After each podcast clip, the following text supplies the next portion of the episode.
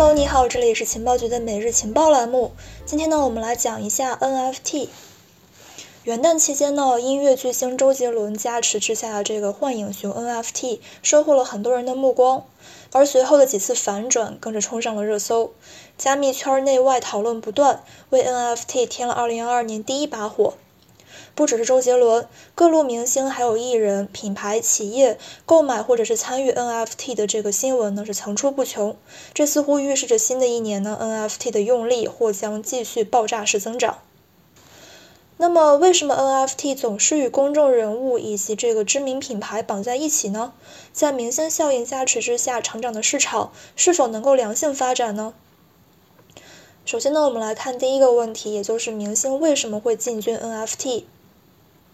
公众人物和知名品牌呢，为 NFT 带来了实实在在的流量，并且非常深刻地影响着 NFT 的价格。因此，项目方去借助名人光环进行营销，已经是屡见不鲜了。这一点呢，在近期的周杰伦和这个幻影熊的事件之中表现得非常明显。在二零二一年的十二月十八号，周杰伦的潮流品牌 Fantasy 宣布呢，将会在元旦推出名字叫做幻影熊的 NFT 项目。幻影熊的宣传活动呢，整体都是围绕周杰伦来展开的，吸引了很多人的支持和关注。在一月一号当天呢，幻影熊 NFT 一售而空，抢购期间甚至官网一度卡顿。不过呢，很快事情迎来了反转，在一月三号的晚间，周杰伦的经纪公司杰威尔音乐忽然发微博称，幻影熊的商业行为跟周杰伦无关。随后呢，幻影熊 NFT 在 OpenSea 的这个价格呢，也是应声而跌，地板价破发，最低到了零点二三 ETH 左右。随后事件再次翻转，周杰伦和昆凌将自己的 Instagram 头像换成了幻影熊 NFT，并且呢，在一月六号再次发 ins 来去支持幻影熊。之后呢，林俊杰还有阿信等人也是陆续晒出了自己的小熊。幻影熊 NFT 在 OpenSea 的这个售价也是随之回升，截至一月六号下午三点，幻影熊 NFT 的均价呢是零点七八六 ETH，较发行价上涨百分之二百零二点三。如果你想进群获取更多资料，你可以加我们的微信 OKES 六六幺幺六六。好，我们继续。这一次事件的几次翻转呢，引发了 NFT 价格的很大波动。我们也由此可以看到，幻影熊 NFT 本身呢，缺乏了一个比较坚实的价值支撑。真正对幻影熊 NFT 价格产生影响的，其实是周杰伦他自己的名人效应，以及后续加入的一众明星。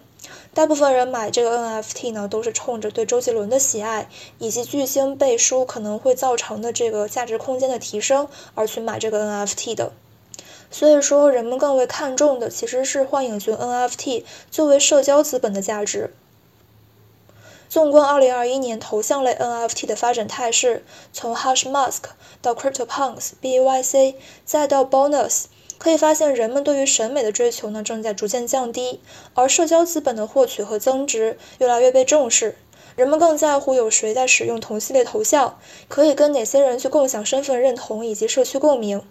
这其实是一种比现有的互联网更为立体的社交体验。名人和知名品牌所参与的 NFT 项目迎合了这样的一种心态。很多 NFT 项目呢，向名人发送空投，或者呢是邀请品牌联名或入驻，其实就是在将这些名人和品牌纳入了自己的社区，吸引了粉丝和用户随之涌入。并且呢，NFT 的交易历史是被记录和公开的区块链上的。被名人持有过的 NFT 呢，可能会被粉丝以高价购买并且珍藏。利用这样的一种特性，2021年成为了 NFT 概念的破圈之年。进军 NFT 的公众人物还有知名品牌激增，甚至呢，利用 NFT 打造稀缺权益和社交体验，正在成为品牌营销的流量密码。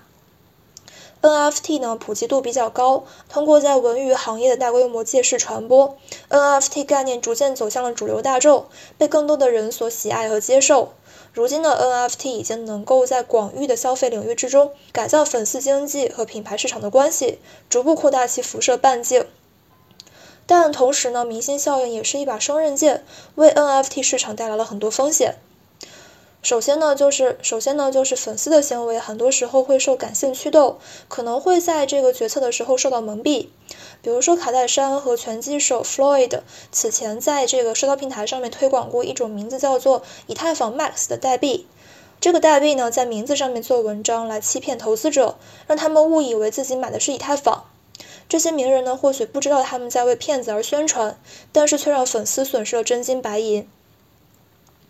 当然，这一类诈骗项目只是极端事件。一个成功的 NFT 项目呢，它的参与者一定不只是名人和品牌所吸引进来的粉丝。早期粉丝的热情参与呢，会让项目的财富效应逐渐凸显，吸引各圈层的用户大批涌入。在此过程之中呢，可能会出现更加普遍性的危机。对于部分 NFT，尤其是头像类 NFT 而言，其价格波动呢，更多是由社区来驱动的。它们其实不像大部分的金融资产一样，具备着可量化的价值坐标，反而呢是更加类似于文化资产。与金融资产相比，文化资产很难系统的去估值，这就类似于我们无法为艺术定价。同时呢，对文化资产的需求也会像文化本身一样来波动，将文化泡沫变成金融泡沫。因此，用户其实很难去评判一个 NFT 的真正价值。在进行投资决策时，很大程度上呢需要去参照其他人的行为来去形成自己的判断。而这种时候，明星效应和粉丝的力量就凸显出来了。一旦发行之初，大量粉丝在短时间之内来抢购，或者呢是在项目的预热期就摩拳擦掌，就很有可能会去引发非粉丝人群的 FOMO 情绪，形成大规模的信息瀑布。什么是信息瀑布呢？我们知道，瀑布越往下，水量越大，冲击力越大。信息瀑布呢，这样的一种信息传递方式也是如此。后来者做决策的时候呢，会受到前面人的信号的影响，甚至在某些情况之下呢，后来者可能会改变自己原本的预期或印象。越往后，第一个行动所传达的信息就越强，形成了信息瀑布，排山倒海而来。并且呢，每一个 NFT 都是独一无二的，往往限量发售。发行方呢，可以轻而易举地去制造供需不平衡，在人群中形成未来价值会上涨的共同预期。因此呢，短期之内人们会买进，吸引投资者炒作价格，形成了真实的上涨，从而进一步加强了上涨预期，让项目的热度经久不散，甚至是愈演愈烈。在这一过程里面呢，我们可以看到明星效应和粉丝的关键作用。第一批抢购的粉丝进行的并非纯粹的投资决策，里面呢其实掺杂了很多情感因素，但他们成为了信息瀑布的第一滴水。热度起来之后呢，圈外人就会被吸引，包括投资者还有不明真相的潜在人群。大家呢并非是盲目的跟风，而是在一种信息不对称的情况之下，尽可能的进行理性决策。有的人会认为大家都喜欢，所以是有价值的；有一些人呢，则是看中了其炒作的空间。即使是不会购买的人，也会被影响，为整个市场的情绪煽风点火。然而，信息瀑布所造成的这个繁荣呢，是很脆弱的。一个足够强的反向信号，就可能将信息瀑布打断。就像是这一次的这个幻影熊 NFT 事件，杰威尔音乐突然撇清了周杰伦和幻影熊的关系，让幻影熊 NFT 随即下跌。如果说没有周杰伦后续更换 ins 头像来力挺，也许价格呢会就此翻转。甚至人们在恐慌情绪之下，可能会相互踩踏、竞相出售，使价格进一步的偏离，让情况越来越糟。并且呢，前面我们提到，信息瀑布形成的另外一个前提是不完全信息，也就是投资者难以去评判一个 NFT 的真正价值的时候，才会去选择跟随前人。但是呢，随着时间推移，不完全信息一定会走向完全信息，投资者也可能会从信息不对称状态达到对称状态，让虚假泡沫难以为继。总之呢，NFT 的这个文化属性和社交属性，让它更容易与各类大牌和名人来合作，也让它比加密领域的其他赛道更容易出圈。但这样的商业模式或许并非长久之计。一些收藏类的 NFT 呢，需要去寻找更为坚实的价值支撑，开发出更多应用场景。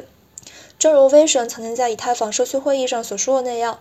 希望 NFT 能够造福更为广泛的社会，而不仅仅是名人而已。好的，以上就是我们今天节目的全部内容了，感谢收听，明天见，拜拜。